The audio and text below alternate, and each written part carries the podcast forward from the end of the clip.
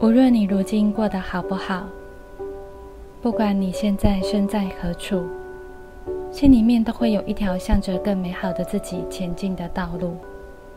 而这一段历程，我们称之为疗愈。欢迎收听灵气灵不灵，欢迎和台湾灵气推广协会的助战灵气师们一起疗愈漫步。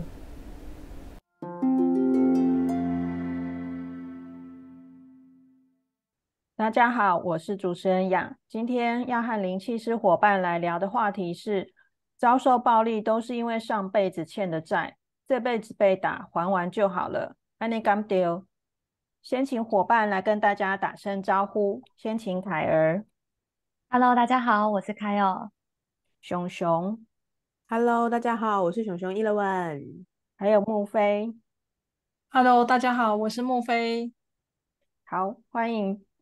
那今天呢，我们要来谈家暴 show cam 这个主题，是因为我们接触到蛮多的个案都有类似的问题，所以我们今天就特别拿出来跟大家分享我们对这个主题的看法。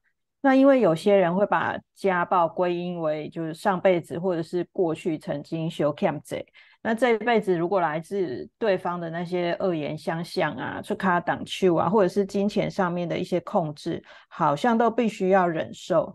那期望说还完了之后，将来的日子才会好，或者是下辈子才不用再跟对方一直勾勾底这样子。那把希望寄托在不知道有多久的未来，甚至是下辈子，嗯，有一点漫长啊。是，而且蛮常听到的。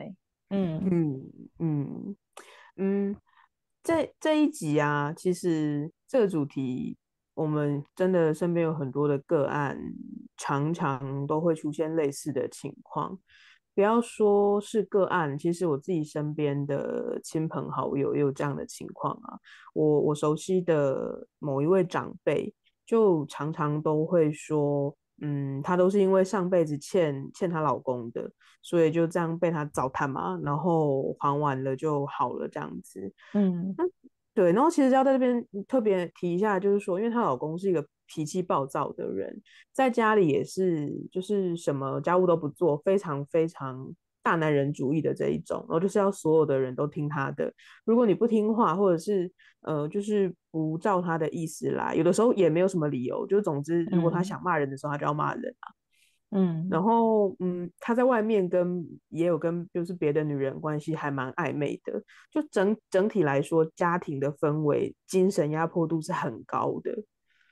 那这个就是这个这个发生在我身边的事情，我就常会听到这位长辈会说，就是他想自己应该是上辈子有欠她老公，那他就想说他就嗯默默做，然后就是这辈子还完了。嗯，大家下辈子就不用再见面了，这样啊？嗯嗯，这这种说法真的还蛮常听到的，但其实这是还蛮不合理的说法，是不是需要帮大家破解一下？很需要，嗯嗯嗯，真的 真的，其实。嗯，就是像像是在第一季的时候，我们在命运篇里面聊的那样子。哎，还是现在要抽查一下，大家有没有听过第一季？随选随听。对啊，我们每一集都好听哦，百听不 腻。对对对对对，就其实我们在第一季命运篇里面有聊过嘛。呃，像是我自己来说，我看见的命运。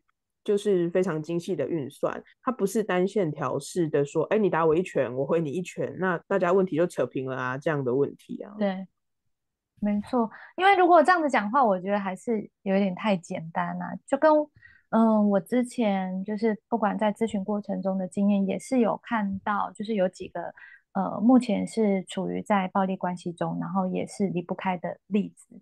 那当然就是排行榜，就是刚刚前面所陈述的嘛。第一名啊，就是宿命论，就是榜一吗？对，榜一怎么样？就是对，因为好像要这样讲就会舒服点，你知道吗？就会觉得啊，没错没错，这一切就是因果关系，我一定上辈子欠他的，我赶紧买，这一辈子还完就好。天哪！嗯，而且我当时也是一直不断不断的告诉他们说，就是呃因果关系的意思，其实它代表的是说你在选择后面的结果，所以一定就是你选择后，一定也还是会有自需要自己承受的嘛。可是这个跟欠不欠债根本就不是这个问题呀。对啊，只是嗯，我有发现到，其实这个观念只要已经是变成是他们支撑生存的理由之后，就开始很难放放掉了。嗯，对，刚刚凯尔讲的这个，这这时候要帮大家画一下重点，就是因果关系是自己做了选择之后的后果，那宿命论反而是你被动的接受，根本没有主动做选择。对对对，嗯哼，哎，其实这种宿命论的想法啊，我也有过说。哦，请请开始你的，请开始你的发言。你也是走宿命卦的是吗？走 过走过，应该是走过，对嘛？要不然他怎么会荣登排行榜第一名呢？啊，也是啦，榜一基本上，对啊，就就是因为在我呃上高中的时候啊，那时候就是要选填那种社会科或者是职职业类科嘛。那时候那时候家里的长辈啊，就一直不断的跟我说，呃，一定要按照他们所安排的那个方式去选填哦，一定要这样子做。如果呢，我没有听他的话的话，那我的人生从此就会完蛋的，然后我就会变成一个很可怜的人。嗯，然后他们之所以呢会帮我做这样子安排，都是为了我着想。然后每天常听到，哎，都是为你好，都是为你好，对对。然后就不断不断的在对我洗脑，然后呢，后来我就我就受不了了，然后我就哭着跟其他的长辈求救啊。结果呢？其他的长辈啊，他就跟我说：“哎呦，这哈就是女人的命啊！那你身为女人，你就只能认命啊！”天哪！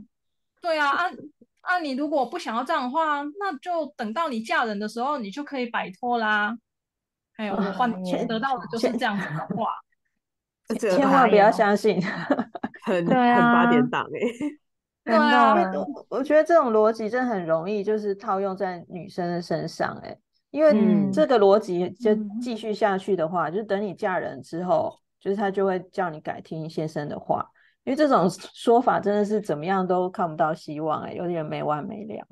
对啊，就是你，你就这很怎么讲，就是反正你出出。就在家重复出嫁重复，对，这时候听到的时候，对，应该要跟那个你的长辈说叉叉叉。哦，等等等等等等，我是说叉叉白热化，我说的是你好吗？Hello，你好吗？说声感谢，珍珍重再见，知道吗？对对对对，不要误会。嗯。对啊，啊，那就因为一直都在那样的环境底下生活嘛，所以呢，长久下来，我的价值观其实也有了一些冲突。因为我一边觉得说，哎，我自己应该可以拥有更好的人生啊，那怎么我身边的人都一直叫我要认命？然后，可是一边又觉得说，嗯，可是那些人都是我的家人哎，家人之间是没有办法割舍的。那我会生在这样的家庭里面。或许是我上辈子做了什么样的坏事，所以我才会有这样子的遭遇。嗯，对，因为这样听起来就是 很纠结，然后也会有莫名的罪恶感呢。嗯嗯，对啊。那后来呢？有一次啊，我就跟我父亲吵架了，然后他很生气的时候就威胁说要打我，然后我听了之后我就觉得很害怕。那那个时候呢，我。我居然没有想着说要如何不要被他打，我我我就想着说我我会哎，我们之间会发生这样的事情，可能是我跟他上辈子有过一些恩怨，所以呢，我之后我就跑去做功德来回向给我的父亲，然后呢就想说用这样的方式啊来消一些业障，然后就希望我爸以后不要再这样子对待我。哇，你这是荣登榜一耶！真的，就很很符合前面讲的那个宿命论的那那那样子的逻辑跟想法，这样子。嗯，对。但但是其实一般就是发生暴力的时候，其实我们最直觉的想法就是要阻止对方跟保护自己嘛。那如果我们去问说，大家可以接受暴力吗？我我相信大家马上都会说，就当然不行啊。但是，一旦被扣，对，一旦被扣上这种，对，一旦说那种就是，嗯，你要相信这种 show cam 贼的说法，好像这个难以接受的暴力，好像突然就变得好像有点合理，因为你欠他嘛，然后所以你就必须要忍受，当做还债这样子。那其实这种说法真的就是会被绑住，而且你就会动弹不得这样子。真的，嗯嗯。像是这种，嗯，我是上辈子做的不好啦，或者是说，呃，有做错事情，所以我这辈子，嗯，被打啦，被暴力对待啊，或者是说，哇，被这样子莫名其妙无故辱骂，都是应该要承受的。这种说法，就是用这种说法，真的听起来有点太太轻易了啦，好像把一件。很严重的事情，然后你就很简单的把它归类在一一一一一句话当中，然后就是大家就来接受这样子，听起来嗯蛮有点把它放的太轻了，而且还完就好了，那是要还到什么程度才叫做还完了？对啊，嗯对，因为我觉得就是大家在灌输这这些想法的时候，应应该要想一下说，哎。那他他说还完就好，那那要怎么还？还多久？这这是谁说的？然后这这是谁来决定的？对啊，就是决定的到底是谁嘛？嗯嗯，其实我是蛮能理解跟明白说，嗯，我们不愿意从一段关系当中离开，就是很多人都会觉得说，这个是因为现实生活的一些无奈之处啦。嗯，有的时候人是因为还有感情嘛，就是还在感情之中，然后呃，也有也有很多人他是迫于一些现实生活的考量，像是嗯会不会被邻居指指点点，亲戚指指点点嘛，嗯，因为大家总是就是一一一人关心别人的，没错，你可能一两句话就把你把你淹没啊，对，或者是说嗯不想被别人同情。他不想被别人同情啊，然后当成那种茶余饭后的话题。也有的人他是会觉得说，他要考量到要给，比如说小孩啊，生活经济稳定嘛，然后不想让小孩变得，比如说没有没有父母这样子。嗯，就是有种种的生活考量啊，那不止我举例的这些，一定还是还有很多。然后，嗯，有些人也会觉得说，我当初喜欢上这个人，爱上这个人的时候，他都不是这样子的。我我再努力看看好了，对不对？就是对对对，他会改变。对我用爱来感化他，这样。噔噔，不要做梦了。对啊，因为呃，就像刚刚熊熊就是讲的这一些之外，我有遇过一个案例，他就是在哭诉说，啊，我跟他交往前他就不是这样子的人呐，然后可事实上是是就是这样的人，就是像熊熊讲的，就是说我想要努力看看，我相信我可以感化他，我可以改变他，我想想要改变的吗？对。那就是交往之后，其实他已经开始就是真的进入在痛苦之中，而且就是连生活都出问题。可是那时候还是选择就是陪在身，就是对方身边，然后就一直过着这种胆战心惊的日子。然后那时候他就对对也很惊恐。然后他那时候就问我说：“他为什么命运这么坎坷？”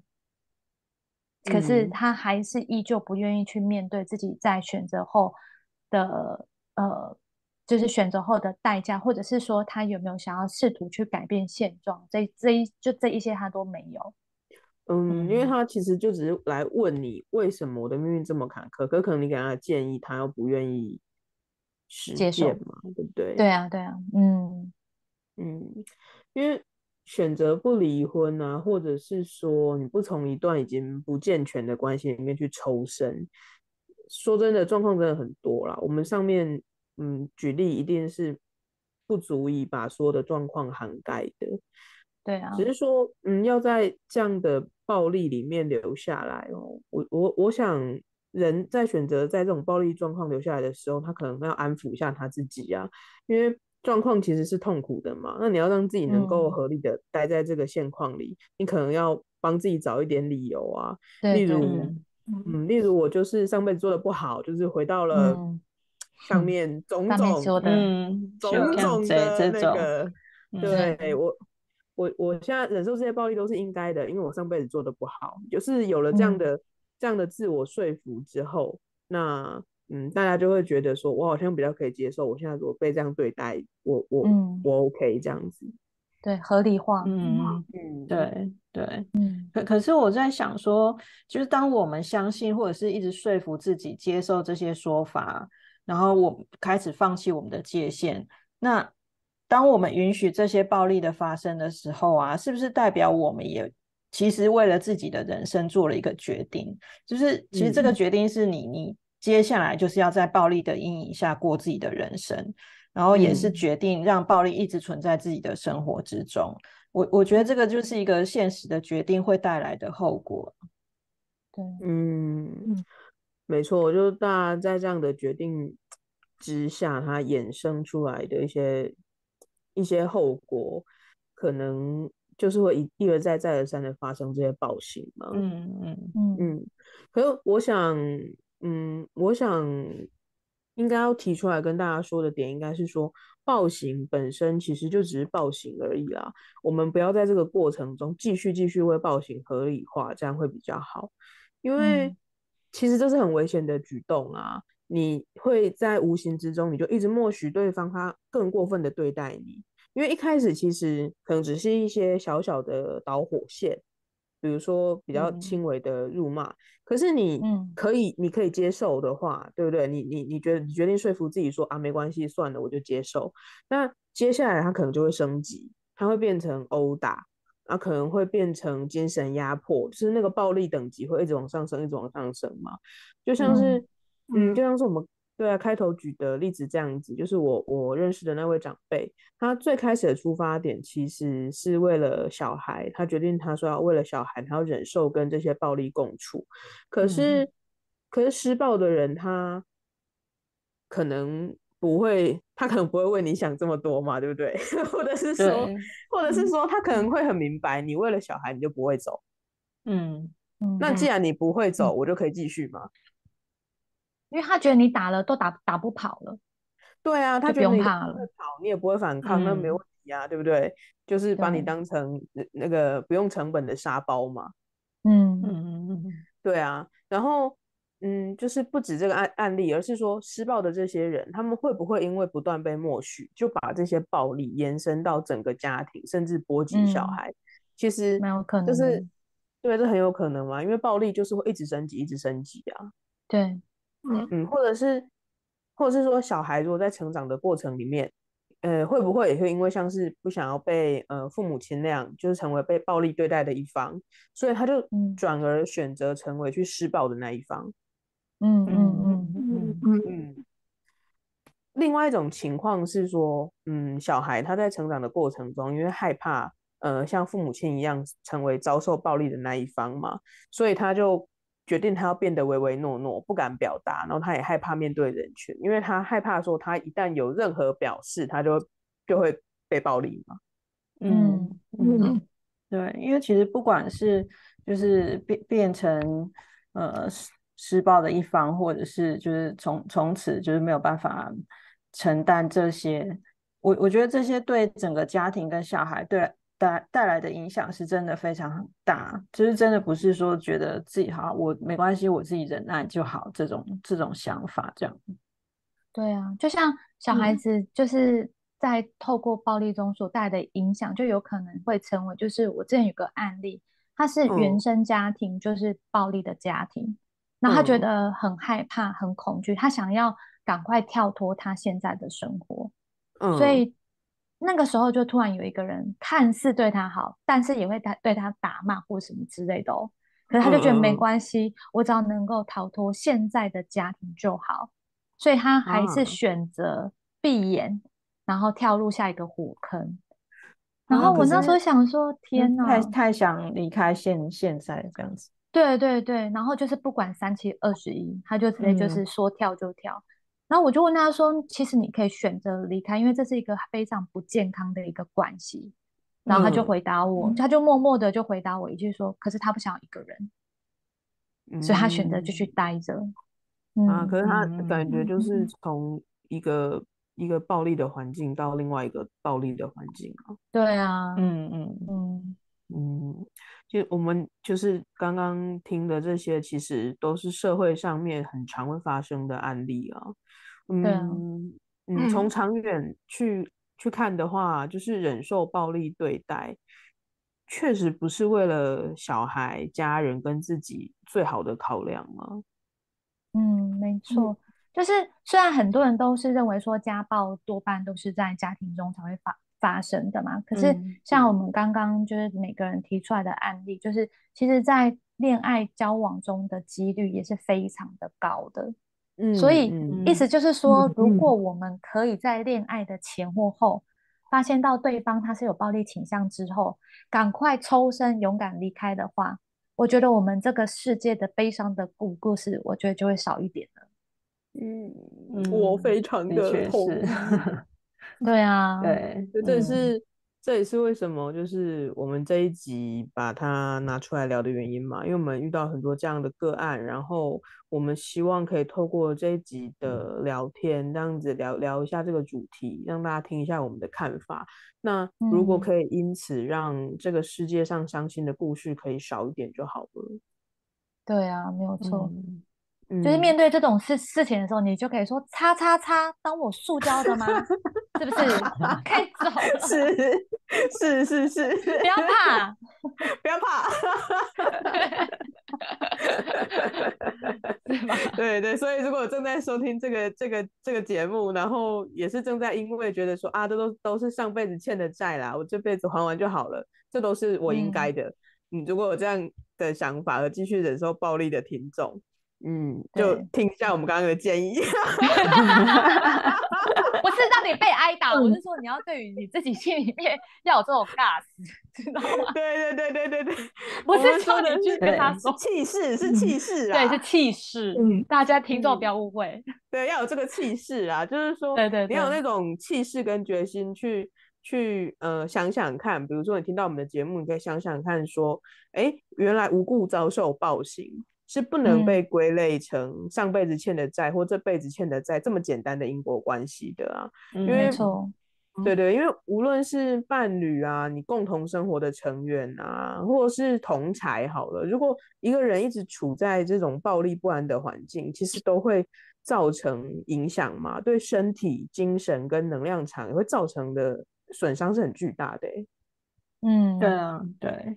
如如果大家还记得，我们第一季有一有一集里面提到那个能量场的主题，就是那时候我们其实就有提到说，就是吵连吵架冲突，然后受到重大的打击惊吓，或者是你情绪很不好，其实这些就是多多少少都会造成能量场的耗损，更何况是前面提到的这种就是。暴力的行为人就是在你的家里身边，然后你你是跟他有很长时间的相处跟接触，其实这个就是一种很急性的压力嘛，就是你根本没有喘喘气的空间这样子。那对受害者来说，处在这种这么极端的情境之下，随着时间越久，个人的能量场状况也会越来越糟，然后失去力量，所以真的是不要轻忽这种状况。嗯，真的，而且等到。等到这种情况它开始变成恶性循环的时候，又要怎么去归类说这算是谁的债嘛？对不对？是啊，嗯，因为前面大家其实有提到因果嘛，其实因果它是要鼓励大家，你是要去种下善因，但是施行暴力或者是允许暴力，这个听起来就不是善因嘛？怎么可能会有就是结成善果？那我们去阻止暴力，或者是中断暴力，你才是在扭转恶因，就不要让自己一直陷入这种暴力的循环里面啊。嗯嗯嗯嗯嗯嗯。所以就是如果有正在经历类似状况的朋友们，就是嗯，不要再呃试图去为暴力合理化，用这样的方式来自我催眠啊，就是让自己继续去忍受它。希望就是可以试着去考虑要怎么终止这个情况嘛。对啊，没有错。嗯，我觉得应该是说，我也可以很明白，就是很多已经成型的习惯或者是想法是很难去改变的。对啊，嗯，对。可是呃，因为有古埃及灵气的存在，它就是为了可以帮助我们，可以协助我们去松动已经固着的观念，这样子的话，对对我们才有机会让生命有了不一样的改变嘛，然后也可以有新的可能出现。只是这个第一步永远都是需要靠你们第，就是自己开始，就是不管是你想要进入灵气疗愈，或者是想要进入课程，相信这一些都会成为你的一股力量。嗯嗯。嗯嗯，对，嗯，像我自己就很庆幸说有遇到古埃及灵气，因为在灵气那边呢、它就有让我知道说，嗯，每一个选择啊，它的背后都会有一个结果，然后嗯。这些结果呢，最后都会形成我们自己的命运。所以嗯。其实命运它的好跟坏，关键是在选择，而不是什么宿命论啊，或是其他的嗯这样。嗯，对对。对，嗯。对啊，那像那个我的家人对我情绪勒索这件事情啊，是我嗯。自己哈、选择了默许这样的情况，一直一直让它发生，所以才会让我自己就是处在那种压力里头。然后，嗯，学了古埃及灵气之后啊，我就开始做出一些选择，然后呢，不，我就不再不再接受这样子的对待，然后最嗯。后呢，结果啊也变得很和当时很不一样的哦。嗯，就是当你开始去改变之后，其实后嗯面的状况也跟你当初遇到不一样了嘛。嗯嗯嗯，力量也变多，也变大了，我觉得。嗯嗯嗯嗯，另外想跟大家提的就是说，现在的保护管道也越来越多了啦，就像法嗯院啊、或者是社会局、家暴专线、呃，警察机构，就是现在的保护管道，相较于以前来说，其实它有不断的在增加嘛。所以当我们呃，就是决定不要在暴行里面忍耐的时候，我们自保的这些管道跟手段其实是越来越多的。那大家都要学会去使用这些管道跟手段嘛。嗯，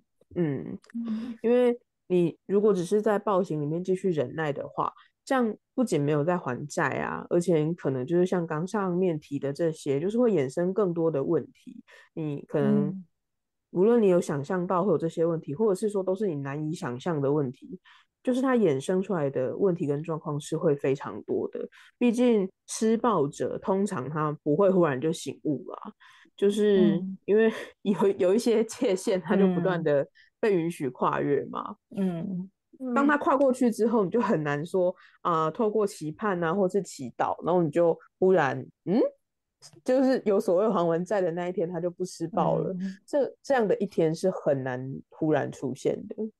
是啊，嗯因为行为它有一个惯性嘛。嗯对对，因为嗯他已经跨过去了。嗯他跨过，重点是他已经跨过去了，然后他又没有受到任何的喝止嘛。嗯对啊，因为没有人喝止他，他都认为说这 OK 啊，大家都可以接受。嗯嗯，但其实其实这是应该要被喝止的行为嘛。嗯嗯嗯，就说一句大实话好了，现代的社会，就算你真的是欠债了，法律它也会用合理的方式来判赔跟处分嘛。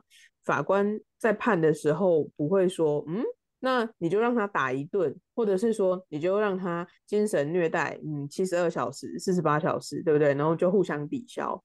这嗯这对这种判决是不会发生的啊，所以连人类社会的法律都不可能会这样子，就是直线式的简单处理了，何况是比人类律法还要复杂很多的宇宙的运作规则。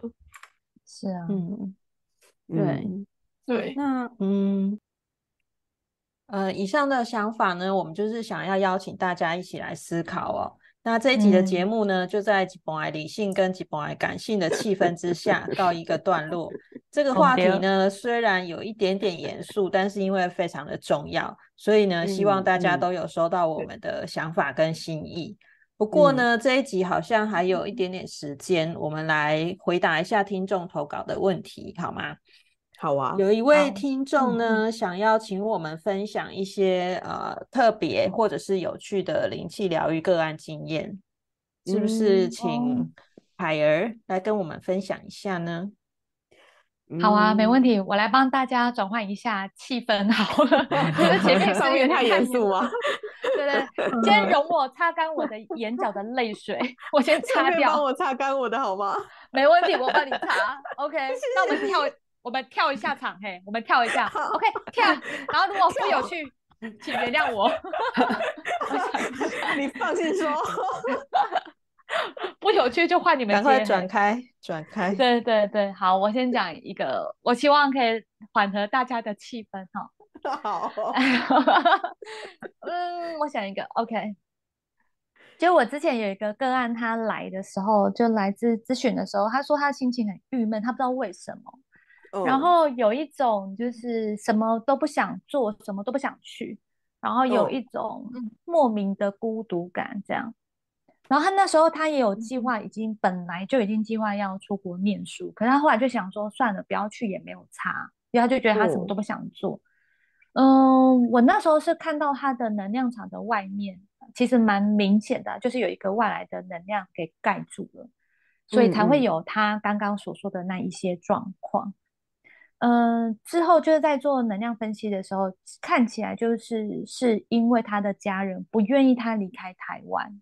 然后就请人做处理，这样，所以极端呢？对啊，我觉得就是太爱他了吧？对。那那时候我就有建议他，就是可以先处理外来能量这个部分，因为基本上找到这个一一处理好了，其实他前面那些问题就已经不是问题了嘛。呃，根源嘛。对啊，所以呃，我就跟他说可以做这个处理，然后他那时候回答我说，他就淡淡的回答我。他就说：“嗯，可是我觉得这是他家人爱的表现，所以他不想要处理。”嗯，然后我就想说：“哦，好啊，我尊重你的选择嘛，因为我们并不是会强制的去要求别人做他们不想要做的事情。呃，我们都提出建议，然后让个案来选择这样子。对啊，对啊，因为毕竟是他们的人人生嘛。是啊。然后对，然后后来我就问他说：‘好啊，可以。’那。”他有没有什么其他的问题还想问的？然后他就问我说：“那他要怎么样心情才会变好？”嗯嗯，然后我就心里很想说：“Hello，你好吗？”说声感谢。没有你，你心里你心里想说：“ 嗯，请我们回到上面，倒带一下。”对，就是你只要处理上面，你就可以好了。可是他不想嘛，所以就。势必就还是有他需要承担的一些状况嘛。对啊，这就是我提供一个小小的，不是很有趣，但是是一个蛮特别的经验。这样有没有转换到气氛了？有吗？其实转换的还不错，转换的还不错。我接下来下一半赶快 再转换一下，再加成一点，再加成一点。对对对对，下一个会压力更大呀，就交给你了。好好好，是我。好，嗯，我来分享一个，就是个个人也是觉得蛮有趣的啊，就是那个个案的呃对象是一个国小的小朋友，那其实主要是妈妈跟我联络说，就是小朋友晚上就是开始有一点过敏，然后他就是他的症状就是他会疯狂的打喷嚏，然后流鼻水又鼻塞这样子，然后还有就是他的那个眼睛周围就是会很痒。然后因为小朋友嘛，他就是拼命揉、拼命抓这样子。然后后来就是可以可以很明显的发现，就是眼睛的周遭就是又又红又肿这样子。嗯，那通常就是出现这些过敏症状的时候啊，当天晚上就是一定会被这些症状搞得翻来覆去，就是完全没有办法好好休息睡觉。那其实过去还有类似的这些状况，就是因为太不舒服，所以其实他。呃，一方面是睡不好，然后可能半睡半醒，就是半夜还起来大哭的这种状况。所以其实妈妈那时候就是呃心情是还蛮紧绷的啊，想说就是这个状况就是晚上就完蛋了，因为全家一定就是会没办法好好休息。那但是后来就是呃试做完了之后，就发现小孩的这些症状缓解，那晚上也很顺利的睡着。哦，但是呢，就是后来就是发发发生呢，就是因为小孩睡太熟，然后也没有翻来覆去影响大人，结果隔天大家就是全家睡太好，反而是全家都睡过头，然后大迟到的。天哪！嗯，我是不是太好了？怎么怎么 是很是很好啦？因为因为太划算了嘛。但是怎么觉就是有点哭笑不得，想说，嗯，应应该也算是不错的事情啦，就是有好好休息到，对对，这个回馈好肯定哦，怎么这么赞啊？很可爱耶，对啊，对，最后全家睡过头，对，全家都睡过头这样子，影响很大，嗯，真的。好，那那我们接下来是不是请木飞也来分享，看看有没有印象比较深刻的个案呢？嗯，好哦，我也来来分享一个，嗯，我的这个个案他是呃朋友的小孩，然后之前我们我们不熟悉，然后也没有什么交集，那是后来这个小朋友他有做那个古埃及灵气的整体疗愈。那在那个疗愈期间呢，我就有一次有在睡梦中就梦到这个孩子，他在梦里啊就走向我，然后牵起我的手，并且主动跟我聊天说话，这样。嗯。然后之后呢，呃，实际上我们有比较多的见面机会，然后每次见面的时候呢，这孩子啊，他看到我，他都会主动的，就是跑过来跟我说话，然后聊天。然后我们后来还一起吃饭，还一起玩游戏，甚至到最后啊，对啊，甚至到最后，他就他就说他要跟我成为好朋友，然后他有什么样的什么，他有什么样的心事，他就会说给我听。然后我如果要找他玩游戏的话，他都会答应我。嗯嗯，对啊，所以就是透过这个灵气疗愈啊，就开始了我跟这孩子的那个缘分。这个经验我觉得就还蛮特别的，这真的蛮特别的，对，嗯，而且也很可爱，就是你们彼此都收获了一个朋友 年纪变成无差别了，而且还是忘年之交，真的真的，对 对。那熊熊呢？熊熊也来跟我们分享一个吧。嗯，好，我我分享我遇过一个个案呢。嗯，我在帮个案师做灵气疗愈的时候，就发现说，嗯，呈现的状态就是能量场呈现的状态是有不属于它的能量存在的嘛？所以，所以我就问我的个案说，你最近是不是有去庙里面求东西，或者是有去其他的地方算命啊？然后我的。对我的个案最开始就跟我说没有没有没有这样子，然后对，然后我听了之后就就跟个案说啊，你再想想看，应该有应该有，然后 个案就说嗯，我我有去预约算命啊，然后我就说嗯，以你此刻的能量状态来判读的话，应该不止这件事情哦，你再想想看，对，我的个案就说嗯。没有没有，真的 没有。对，然后对，然后后来呢？隔了几天之后，有一天我的个案就传讯息跟我说：“嗯嗯，我我回家又想了几天呢，我想到我自己有去庙里面补财库，哎，请问这样算吗？”然后我就想说：“嗯，你知道那一瞬间的心情很复杂。”对，真的。嗯，但是那又想说：“嗯。”嗯，你你想到了有这样子，对，嗯，然后嗯，其实其实我我还遇过蛮多个案都是这类的故事，哎，有，各位伙伴应该有遇到吧，类似的，嗯嗯，还蛮长的，对啊，哇对，就是你会跟他们说，嗯，你是不是有？他就会回答你没有没有没有，然后就没有说。你再想想看，他就跟你说没有没有，真的没有。然后他就会说哈，这也算哈，这也算。对对对对对对，最后 就说这也算哦，这样这样说，嗯嗯，对哦，这个这个算哦，这样子。对对对，其实呃，因为大部分的人，我我我可以理解啦，因为大部分的人都是看不到能量在运作的嘛，所以或者是说判读不出能量场的状况的，所以。嗯啊，而且另外就是哈，我们多半都是透过远距在施作，所以大家一开始都会想说，咦，没有关系啦，就是我做了什么不会被发现。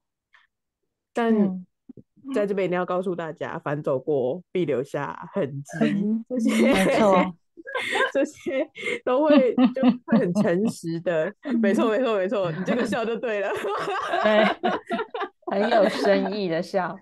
对对对，这些都会反映在我们每个人的能量场上面嘛，所以我们在诗作的时候，其实通通都会发现。没唔丢啦。对对对，嗯真的，因为这这这些通都是会留下来的啦。大家嗯，就是最开始都会想说，嗯，不会被发现，没关系，这样子，其实会。对，没有错。嗯，嗯，是，好，那很谢谢这位听众的提问哦，就是，但是还有很多其他还没有回答到的听众的问题，大家也不用担心，因为我们会安排在其他的集数来继续回答。那这一集的这个小小的提问跟分享，我们就先进行到这边，也谢谢大家的收听。灵气灵不灵？我们下周见，拜拜，下周下周见，见，拜拜拜拜。